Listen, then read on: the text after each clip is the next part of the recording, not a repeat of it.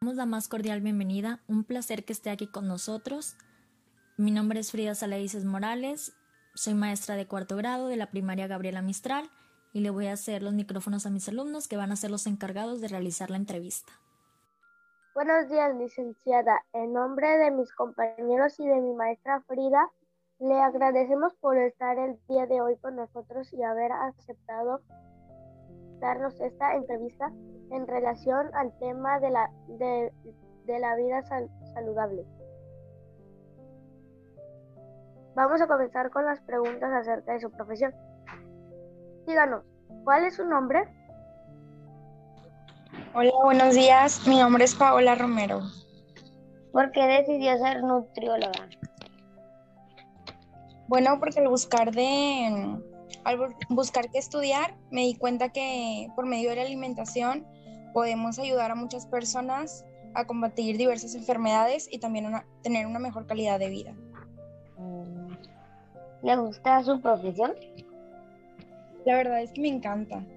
Me gusta mucho poder guiar a las personas a cambiar sus hábitos a mejores y a poder ayudarlos a que con alguna patología, alguna enfermedad o simplemente a cambiar su estilo de vida tengan una mejor calidad de vida. ¿Cuántos años tiene trabajando en servicio, digamos? Tengo un año y medio. Le pasamos con mi compañera Keila. Seguimos con las preguntas. ¿Qué es una buena alimentación? Bueno, una buena alimentación va más allá de solo consumir frutas y verduras es tener un equilibrio entre lo que comemos y entre lo que hacemos. También tenemos que incluir en nuestra comida todos los grupos de alimentos, como los cereales, frutas, verduras, este, proteína, que es la carne, etc. ¿Qué alimentos debemos comer para estar saludable? Bueno, este, como lo dije en la pregunta anterior, tiene que ser una alimentación variada tenemos que incluir alimentos de todos los grupos, como verduras, frutas, pero también tenemos que consumir cereales, que es como tortilla, pan, papa. También podemos, tenemos que consumir productos de origen animal o derivados de ellos, que es carne, queso, leche. ¿Y cuáles son los alimentos que debemos de evitar comer? Bueno, todos los podemos consumir siempre y cuando sea con frecuencia y moderación. Los productos que son menos recomendados o que se tienen que consumir con menos frecuencia son los alimentos muy procesados o los alimentos refinados, que vienen siendo los dulces, los caramelos, las papas de bolsa, que son alimentos pues altos en sodio, altos en azúcar y altos en carbohidratos. ¿Qué alimentos recomienda comer para tener energía?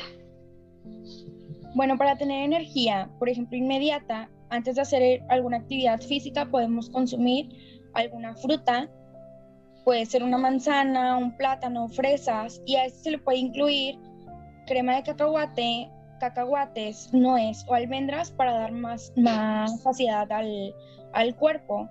Es decir, que te sientes como más satisfecho de lo que estás consumiendo. ¿Por qué es importante alimentarse adecuadamente? Bueno, alimentarse adecuadamente es muy importante ya que debido a tu alimentación se pueden derivar ciertos factores que pueden después provocarte alguna enfermedad o pueden o debido a tu alimentación se puede evitar que tengas alguna enfermedad. ¿Por qué considera importante que cuidemos nuestra salud? Bueno, al cuidar nuestra alimentación, por ende, estamos cuidando nuestra salud, ya que, pues comiendo sanamente, como ya se los había dicho, podemos evitar tener ciertas enfermedades. Podemos también contrarrestar los efectos secundarios de la obesidad, de la diabetes, que son enfermedades que aquí en México son muy, son muy propensas. Y bueno, este es muy importante debido a esto. Continuamos con mi, con mi compañera Alexandra. Y ya por último, ¿de qué manera podemos cuidar nuestra salud? ¿De qué manera podemos cuidar nuestra salud? Bueno, podemos cuidar nuestra salud de diferentes maneras, la verdad. Comiendo sanamente. Es una regla como de 80%, 80 alimentación y 30% ejercicio o actividad física. Entonces, comiendo sanamente y haciendo actividad. Para los niños como ustedes, que son de cuarto año, me parece, lo estimado es que hagan una hora de ejercicio diaria. Pero si por cosas de tiempo así no pueden hacerlo, podrían hacer 150 minutos a la semana, que es media hora cada día, o pueden hacer 8000 pasos diarios para mantenerse activos. ¿Qué opina acerca de los alimentos procesados? Bueno, los alimentos procesados se pueden dividir en dos.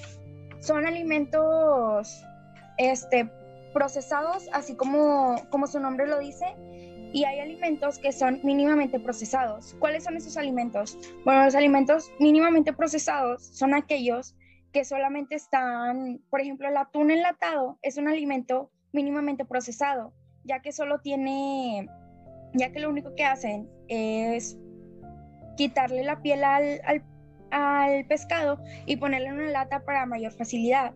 O por ejemplo, este, hay algunos, algunos alimentos que vienen embolsados, pero que realmente no son modificados de ninguna manera.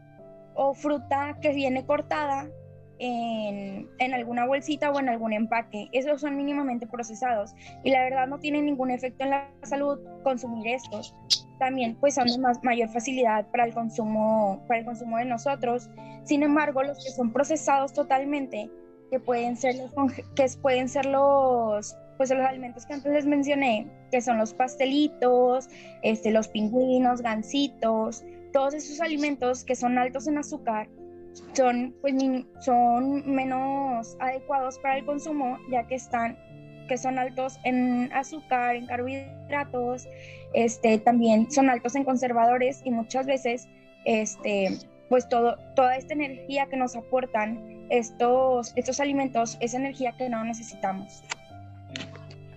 Seguimos con mi compañera Jade. Nos gustaría saber si cuando un chocolate no tiene azúcar, podemos comer todo lo que queramos.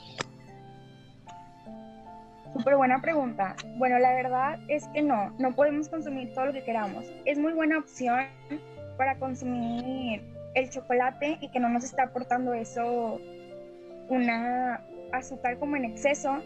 Es muy buena opción optar por el que no tiene azúcar.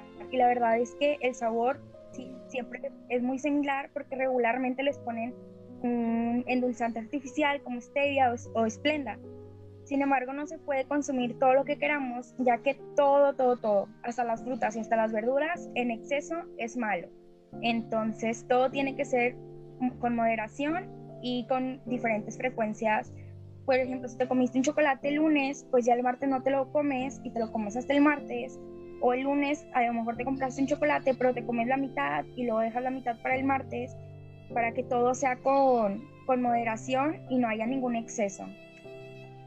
Muchas gracias. Gracias por estar con nosotros en la clase y le agradecemos. Gracias a ustedes. Muchas gracias por su tiempo, gracias por haber aceptado estar el día de hoy con nosotros y pues ahora ya sabemos cómo cuidar nuestra alimentación y alimentarnos de la mejor manera y para tener una vida saludable. Gracias. A ustedes, muchas gracias.